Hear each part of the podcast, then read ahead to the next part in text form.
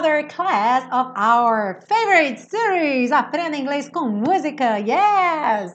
Olá, seja muito bem-vindo a mais uma aula da série Aprenda Inglês com Música, que te ensina inglês de maneira divertida, eficaz e agora ao vivo no YouTube toda terça-feira, 8 horas da noite. E hoje com esse super baita mega sucesso, muito pedida e muito aguardada, Have You Ever Seen the Rain?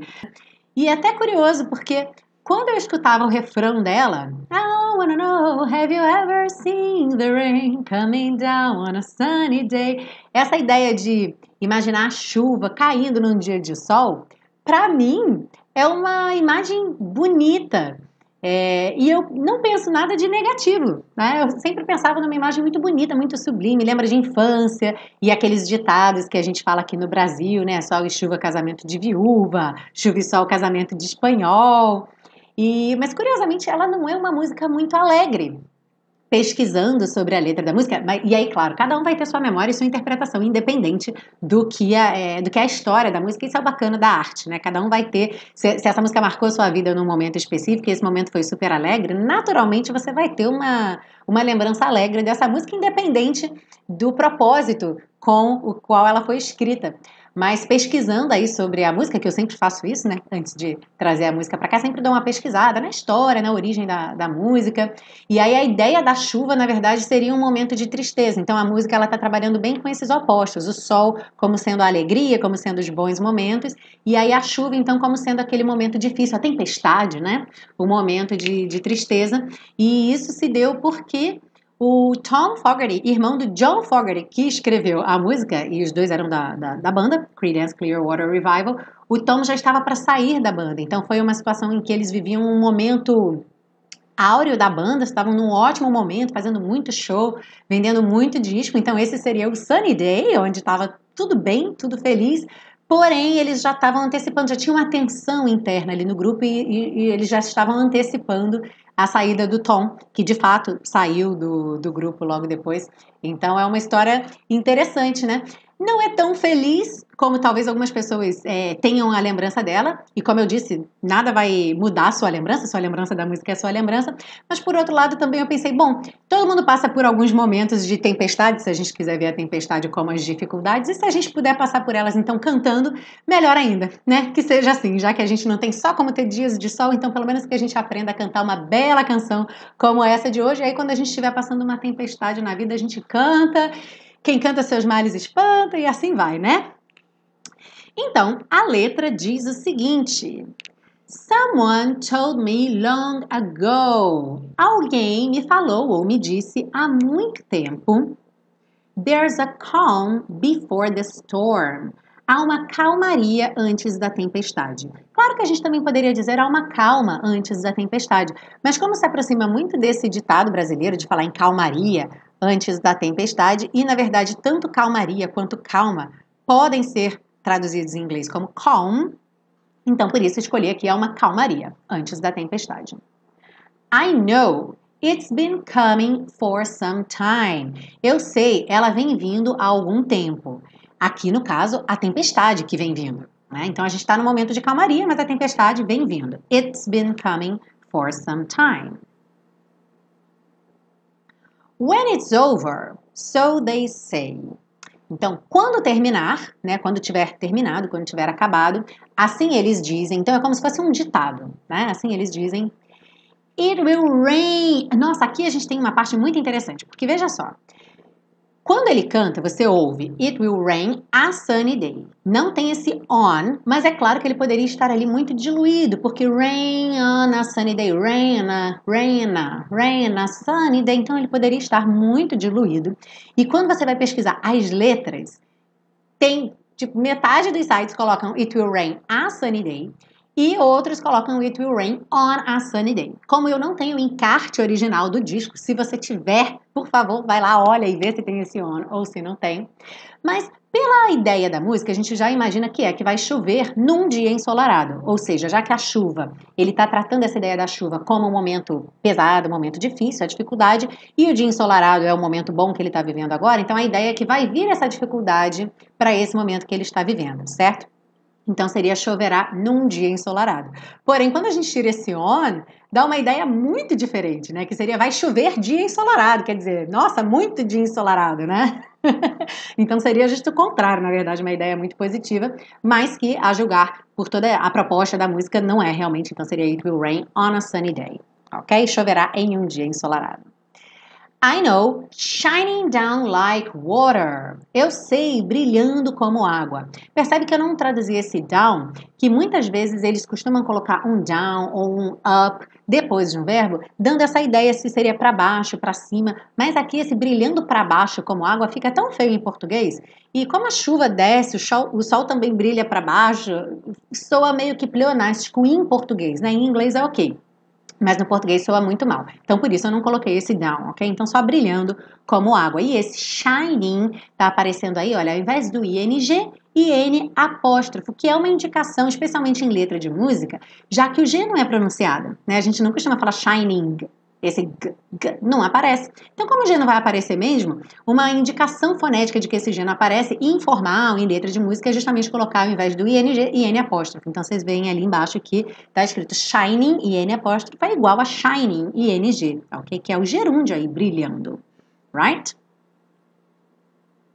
E aí, I wanna know, eu quero saber Have you ever seen the rain? É claro que a gente vai ver essa estrutura em detalhes na segunda parte, mas a tradução, você já viu a chuva? E esse já relacionado a esse ever, você alguma vez na vida já viu a chuva? E aí é claro que quase todo mundo, a gente pode imaginar que já viu a chuva alguma vez na vida, mas é que ele continua, né? A pergunta não acabou aí.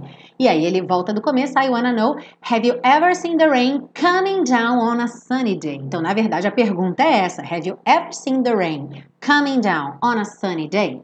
Então, você alguma vez na vida já viu a chuva caindo num dia de sol? E aí, claro, nem todo mundo viu, right? So, have you ever seen the rain coming down on a sunny day? All right? E aí, na segunda parte, yesterday and days before. Ontem e dias atrás, ou dias antes, ou nos dias anteriores. Sun is cold and rain is hard. O sol é frio e a chuva é forte. Inclusive, onde está esse hard aqui, é, também algumas letras escrevem hard e outras letras escrevem hot. E do jeito que ele canta, não dá para ter certeza absoluta de um ou de outro. Se fosse hot, seria o sol é frio e a chuva é quente, o que até faria uma ideia, sentido aí, né, de opostos. Mas como no site da Vivo, que é a representante deles atualmente, dos discos e tal, tem os direitos, estava The Rain is Hard, então eu coloquei esse aqui, The Rain is Hard, ok? O sol é frio e a chuva é forte. Aquela chuva que a gente fala aqui, chuva forte, em inglês você não costuma usar strong, tá? Tipo strong, uma chuva musculosa. Então você fala The Rain is Hard, ok? I know been that way for all my time. E aí na tradução eu sei, tem sido assim por toda a minha vida, por todo o meu tempo, né? Mas é o meu tempo de vida, ok? Então por isso a gente já colocou aqui uma tradução mais contextualizada, ok? Então all my time, aqui no caso all my life, alright? Toda a minha vida. E esse been that way já está implícito aí, né? Como se estivesse entre parênteses. It has been that way, right? Tem sido assim. Então é uma forma informal de falar, porque ele comeu um pedacinho, mas a gente já imagina que teria ali, né? It's been that way, it has been that way. Tem sido assim por toda a minha vida. Till forever on it goes. Till que é primo do until, e os dois significam até, né? Quando você está dando aí uma ideia de tempo, então até falando da duração daquele tempo. E aí aqui seria até o forever, que é para sempre. E aí até para sempre em português não soa bem, a gente colocou só para sempre, né? Então till forever, para sempre. On it goes.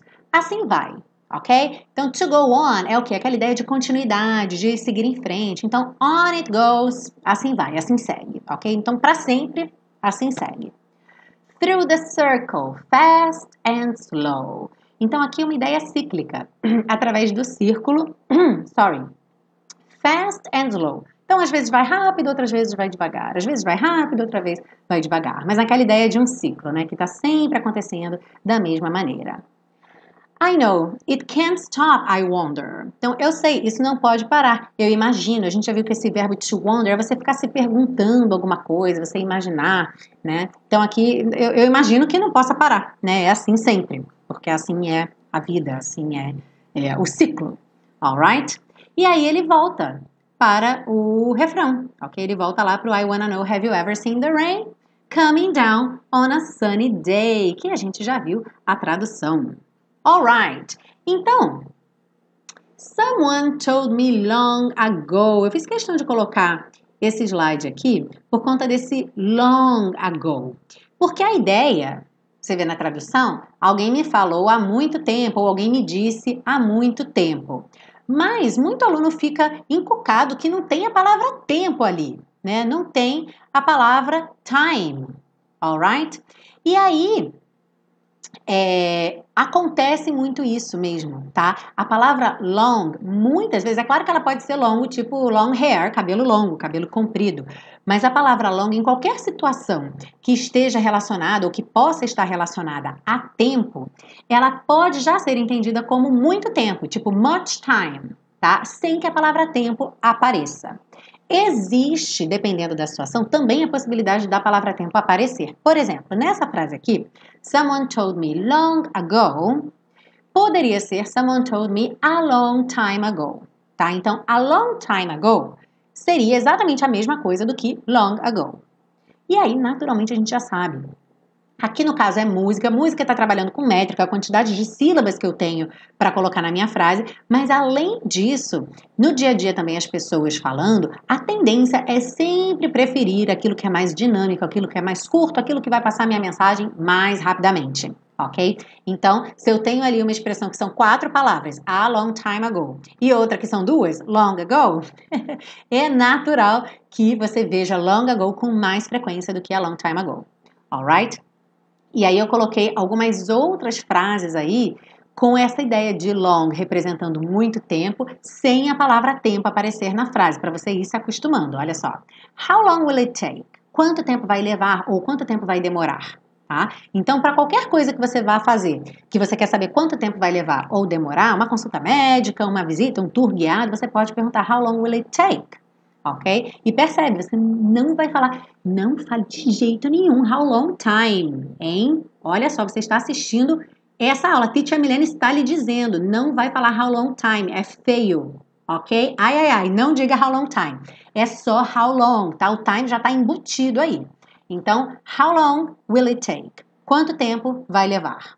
Alright? E aí embaixo, frase de outra música, quem será que já, já adivinhou? Tum, I've been waiting for so long, now I finally found someone to stand by me. The Dirty Dancing. Essa música tá na lista. Deixa aí nos comentários se você quer essa música aqui e, e diga que quer, hein? Porque a Cintia Milena gosta dessa música. Não que eu esteja querendo influenciar ninguém. Mas então vamos lá.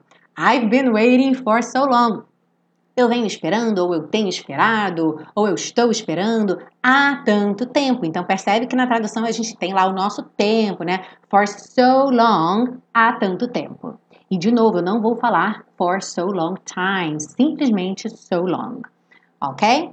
Então, vá se acostumando aí, se isso é uma informação nova para você, que é muito, muito comum aparecer, aparecer a palavra long representando muito tempo e sem a palavra time estar na frase. Alright? Yes? Seguindo aí então para a nossa próxima lição com essa música. Entrando já no maravilhoso mundo do present perfect, a gente tem aí o I know, It's been coming for some time. E aí, esse it a gente já viu que seria a tempestade, né? Então, ela vem vindo já há algum tempo. Né? Eu poderia dizer ela está vindo, ela vem vindo, mas a gente percebe que eu não traduzo aí ao pé da letra, né? Então, olha, esse it's been, esse apóstrofo S é o verbo has, it has been, ok? Que has é o he, sheet aí do have, né? Do present perfect. Have, que é o auxiliar do present perfect. E o coming, a gente já viu que com apóstrofo ele representa ali o coming com ing, né? Essa indicação mais fonética, já que você não pronuncia essa letra G. E qual é a minha ideia aqui, né? Que essa tempestade está vindo agora, então nesse exato momento, enquanto nós conversamos aqui, a tempestade está vindo. E ela já começou a vir há algum tempo e continua se aproximando. Então é justamente essa ideia de que ela começou a vir há um tempo atrás e que ela continua vindo ainda nesse momento que justifica nosso present perfect continuous, ok? Que é o que? Has ou have. Aqui é has porque é it, né? Se fosse I, I have. Mas é o verbo auxiliar to have been e o gerúndio. Have been coming, have been going, have been doing e etc. Ok? Essa ideia de que algo começou no passado e ainda está acontecendo, ainda está em progresso agora nesse momento. Ok? E toda vez que você ouvir a palavra mágica, aliás, as palavras mágicas present perfect, seja continuous or not, entenda que a tradução é flexível, vai exigir aí que você realmente avalie a situação para ver qual vai ser a melhor tradução. Por exemplo, se eu digo I've been studying English for six months, uma tradução bem ok seria eu estou estudando inglês há seis meses. Por quê? Porque eu estou estudando inglês agora, então eu estou querendo comunicar que eu estou é, tendo essa atividade agora, certo? Mas eu também quero comunicar há quanto tempo que eu venho desenvolvendo essa atividade, ok? Mas eu poderia dizer eu venho estudando inglês há seis meses. Até eu tenho estudado inglês há seis meses, ok? Eu tenho estudado, não soa tão bem, né? Para esse exemplo, eu estou estudando ou eu venho estudando, sou melhor. Então percebe como é uma questão de adaptação, é um, uma sintonia fina e um ajuste fino que você faz, tá? É, no I've been waiting for that all my life. Então, algo que você vem esperando por isso, tem esperado por isso toda a sua vida. Uhum. Você até poderia dizer, eu estou esperando por isso por toda a minha vida, mas soa meio mal, até em português, mesmo não existindo present perfect em português, né, exatamente como em inglês. Então aí fica melhor essa tradução que traz mesmo desde o passado, né? Eu venho esperando, então eu tenho esperado por isso a minha vida toda, all my life ok? Então, por isso aqui esse it's been coming.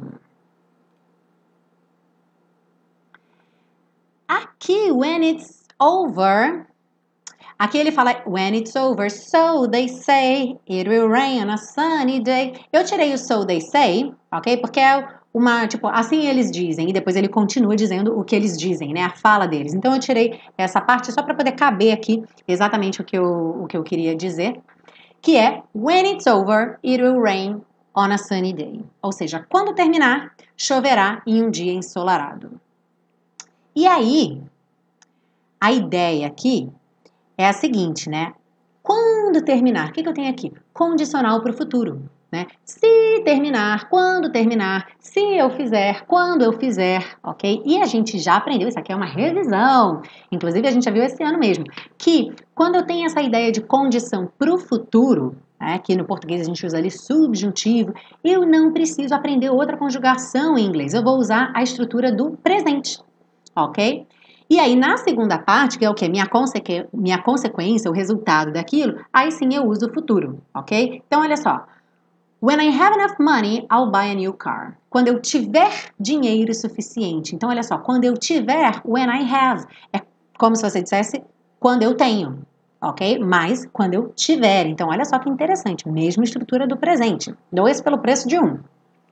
When I have enough money, quando eu tiver dinheiro suficiente. E agora sim entra o futuro. I will buy a new car. Eu comprarei ou eu vou comprar um carro novo.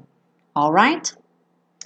When she's old enough, she'll live on her own. Quando ela tiver idade ou for velha o suficiente, ela vai morar sozinha. E aqui olha que interessante esse on her own eu também posso falar ao meu respeito on my own, que é essa ideia de fazer alguma coisa por conta própria, fazer alguma coisa sozinha, pode ser fazer alguma coisa sem ajuda. É essa ideia de você estar realmente sozinha numa empreita fazendo alguma coisa, ok? Então, when she is, olha só, when she is, she is, normalmente você pensa o quê? Ela é ou ela está. Mas aqui, quando ela for, ok? When she is, quando ela for velha o suficiente, ou como for velha, não sou assim também, a gente pode falar quando ela tiver idade o suficiente, ela vai morar sozinha. Alright? Então, revisão aí dessa ideia de condições para o futuro. E aqui sim, claro, aquele present perfect caprichado do título da música. I wanna know, eu quero saber. Have you ever seen the rain? E have you ever é um caso muito, muito típico de present perfect, justamente por conta desse ever, né? O que, que é o ever? Todo o tempo que existe, todo o tempo que há. Então, se eu estou perguntando alguma coisa para você e eu falo have you ever, eu estou perguntando se em toda a sua vida, alguma vez na sua vida, ou seja, todo o tempo da sua vida está incluído naquela pergunta, tá? Ou seja, normalmente são perguntas sobre alguma experiência de vida, ok? Você não vai perguntar por exemplo, para uma pessoa que mora no Brasil a vida toda, você pergunta assim: você alguma vez na vida já comeu feijão com arroz? Você não perguntaria isso, né? Porque é tão é o prato típico do Brasil, feijão com arroz. De norte a sul se come feijão com arroz. Então você imagina que a pessoa já comeu. Mas você poderia perguntar, por exemplo, você já comeu comida tailandesa? Ou você já escalou uma montanha? Nem todo mundo já escalou uma montanha, ok? E está justamente aqui no nosso exemplo. Have you ever climbed a mountain? Você alguma vez na vida já escalou uma montanha? ok? Have you ever met a famous person? Você já conheceu uma pessoa famosa? Have you ever been abroad? Você já esteve fora, e essa palavra abroad, no exterior, ok? Sempre que você quiser falar fora, no exterior, abroad. Have you ever been abroad?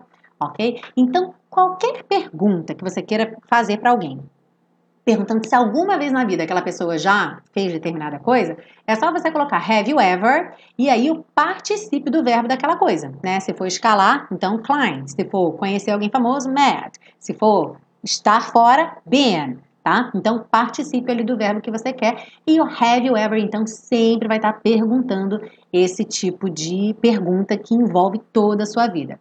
Você poderia perguntar: Did you? Did you ever see the rain? não é apropriado, tá? Não é correto dizer assim, tá? Porque o did you, ele estaria se relacionando ali falando de um período só no passado, não estaria até agora, ok? Então eu poderia perguntar um did you ever, digamos que você, é, que eu saiba que você morou no Japão por quatro anos, e aí eu quero saber se naquela época que você morava lá, se você escalou uma montanha lá no Japão. Aí sim eu poderia perguntar um did you ever, porque aí esse ever, ele estaria se se limitando àqueles quatro anos que você morou no Japão, tá? Então percebe, não tem conexão com o presente, porque a característica do present perfect, como o próprio nome já diz, present perfect, é ter aí uma conexão com o present, que é o presente. Alright? Vou falar rapidamente para quem não conhece ainda do Super Pacotão, que é uma maneira de você levar a série Aprenda Inglês com Música offline, fazendo download dos vídeos, dos PDFs e dos áudios para qualquer lugar, mas também para você se tornar um super apoiador da série, um super colaborador da série Aprenda Inglês com Música, já que a série é toda gratuita, certo? Então, quando você faz o download aqui, você faz o download desse mesmo vídeo, da mesma aula que você acompanha aqui no YouTube, só que você vai ter offline. Então você pode guardar ali no seu HD externo, no seu pendrive, e aí você pode ir selecionando semana após semana que música que você quer estar trabalhando, bota ali no seu celular para você ouvir o tempo todo full time com você e ainda por cima se torna um super colaborador, alright? Então quem não conhece, conheça, o link está aí na descrição do vídeo para o Super Pacotão. Atualmente o Super Pacotão está disponível para as duas primeiras temporadas, então são 42 aulas, cada temporada são 21 aulas, então são 42 aulas completas, com o PDF, com a versão só do áudio, eu falando, que é a versão do podcast, para você ir ouvindo por aí, e também o vídeo aqui do YouTube, alright? O, o intensivo, para quem tem interesse aí no intensivo, vai abrir uma nova turma em abril, tá? E você já pode se cadastrar na lista de espera. Por que, que eu restringo as vagas, né, gente? Porque eu que faço tudo, eu dou todo o suporte para os alunos. Eu quero ter certeza que todo mundo vai ter sua dúvida respondida. Eu dou todo o suporte para os alunos, seja com algum problema técnico, dúvida de inglês, a gente interage no grupo. Então, eu realmente preciso estar sempre cuidando da quantidade de participantes, por isso que as, as vagas não ficam abertas o tempo todo. E, além disso, tem um plus também que, embora todo mundo que entre tenha acesso ao curso por um ano, é bem bacana que a turma, quando começa junta, ela tende a ficar junta. O pessoal vai botando ali aquele incentivo um no outro, né, para ninguém ficar para trás. Então um comenta, o outro comenta embaixo, o outro comenta também, vai lá no Facebook, a gente interage e aí acaba que a gente tem um grupo que realmente segue o cronograma proposto pelo curso, uma sugestão, na verdade, né, que é de fazer o curso todo nas 12 semanas. Muito embora, como eu disse, você tenha acesso por um ano. Então é muito bacana ter essa questão da turma fechadinha tá bom? Então não não deixem de se inscrever, de se cadastrar lá na lista de espera. Vou deixar o link aqui para vocês, ele também já está aí na descrição do vídeo, Vamos agora então para a nossa dica de pronúncia. Então a gente tem aí nesse Someone told me long ago. Lembrando que esse told, esse D aí tá marcadinho de vermelho porque é uma consoante oclusiva e ele vai poder aparecer sempre, né? Essas consoantes oclusivas, elas podem aparecer mais ou menos. Quando eu digo menos, tipo nada, tá? Então elas podem ser muito reduzidas e lembra que elas ficam em vermelho porque são palavras para você lembrar de jamais falar tipo told, né? Não colocar aquele, aquela vogal depois, tá? Então told. Se você quiser falar esse D, told, told, ele tem que ser sold, só a percussão, tá? Told. Mas eu posso ir reduzindo told, told, told. E você já não escuta. E aqui no caso, naturalmente, a gente tem depois do told um me, que hum, fecha lábio. Lábio com lábio. Então, aí mesmo que esse D não vai aparecer, porque do told me eu já estava fechando a boca pro me e aí o D sumiu. Ok? Someone told me long ago. Aqui o long ago, dependendo de como você cante, pode soar até long ago. Então, esse D do long, que quase nunca é pronunciado, nesse caso na junção com ago, ele pode até aparecer long ago, long ago, ou long ago. Não tem problema, tá? Se você quiser juntar, junto. Se não quiser juntar, não junta. There's a calm before the storm.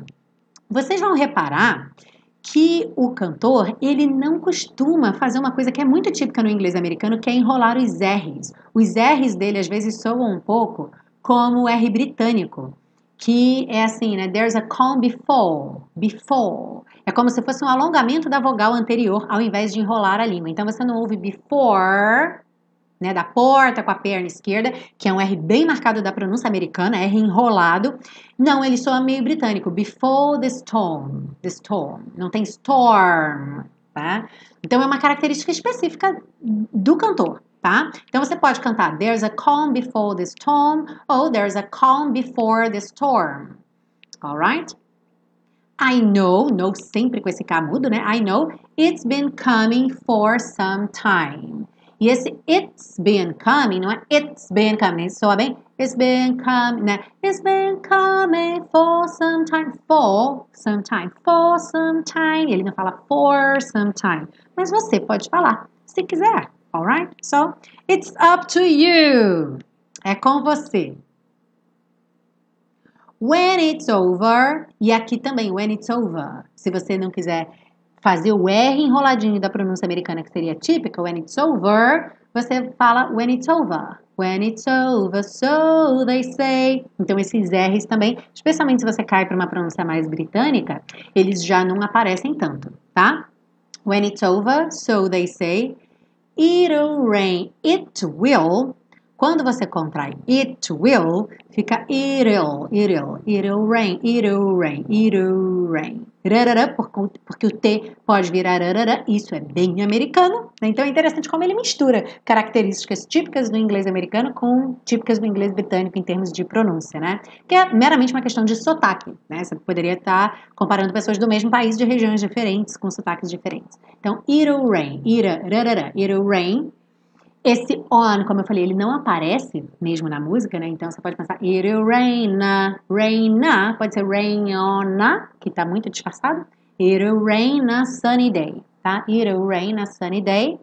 I know, shining down like water, water or water, shining down like water também uma pronúncia quase britânica, né? Não é water, water, com o T e o R enroladinho. Water. Então, muito interessante aqui essa questão da pronúncia nessa música. E aí, I wanna know, have you ever seen the rain? Aqui ele também não enrola a língua no ever, então fica have you ever. Have you ever, ever, ever seen the rain? Have you ever, have you ever? O you, ele tá ali, só que ele não é have you ever, have you ever, have you ever, have you ever. Okay? Have you ever seen the rain coming down on a sunny day. Esse on a, você não escuta nada. Você escuta assim, coming down, sunny day. Basicamente, você ouve coming down e sunny day. Ok? Mas tem o on a, coming down a sunny day or coming down on a sunny day. Ok? Porque tem que ter aquela ideia que eu falei se você estivesse transcrevendo uma entrevista, né? Coming down sunny day não faz sentido. Então você imagina que tem ali um on a, né? Então caindo em um, num dia de chuva, num, num dia de sol, ok? On a sunny day.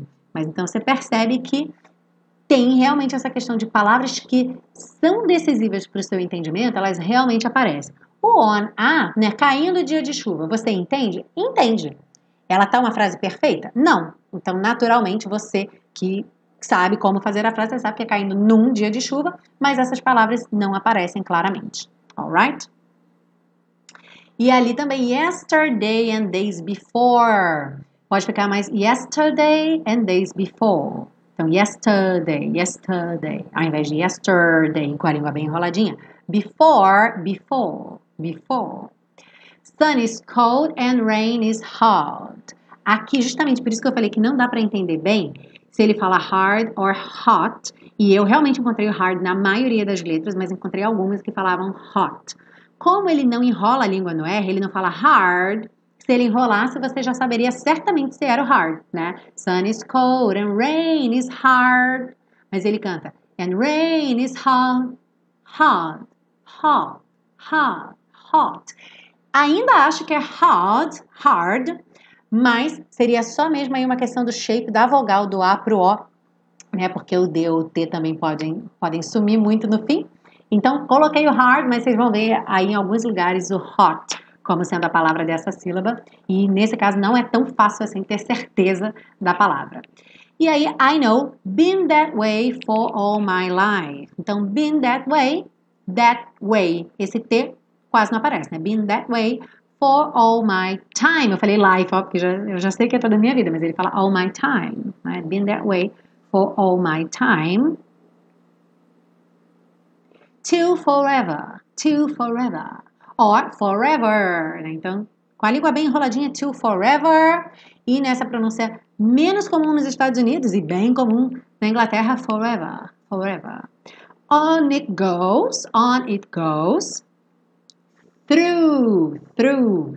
Não se preocupem com esse GH no final, tá? Ele é mudo. Então, through the circle, through the circle. Fast and slow, fast and slow. I know It can't stop, I wonder. It can't stop, ok? Can't stop. Você também não ouve o T do can't, né? Ficar bem ligadinho. Can't stop, I wonder. E ele também não canta wonder, que seria bem americano, wonder. It can't stop, I wonder. Wonder, wonder. É bem britânica essa pronúncia. É bem curioso isso, né? Alright? Are you ready to sing? Isso aí, mas se todos cantando juntos, ok? Vamos lá. Someone told me long ago There's a calm before the storm. I know it's been coming for some time. When it's over, so they say. It'll rain a sunny day, I know, shining down like water. I wanna know, have you ever seen the rain? I wanna know, have you ever seen the rain? Coming down on a sunny day. Tum, tum, tum, tum, tum, tum, tum. Um beijo grande para vocês todos e até semana que vem. See you next week. Bye bye.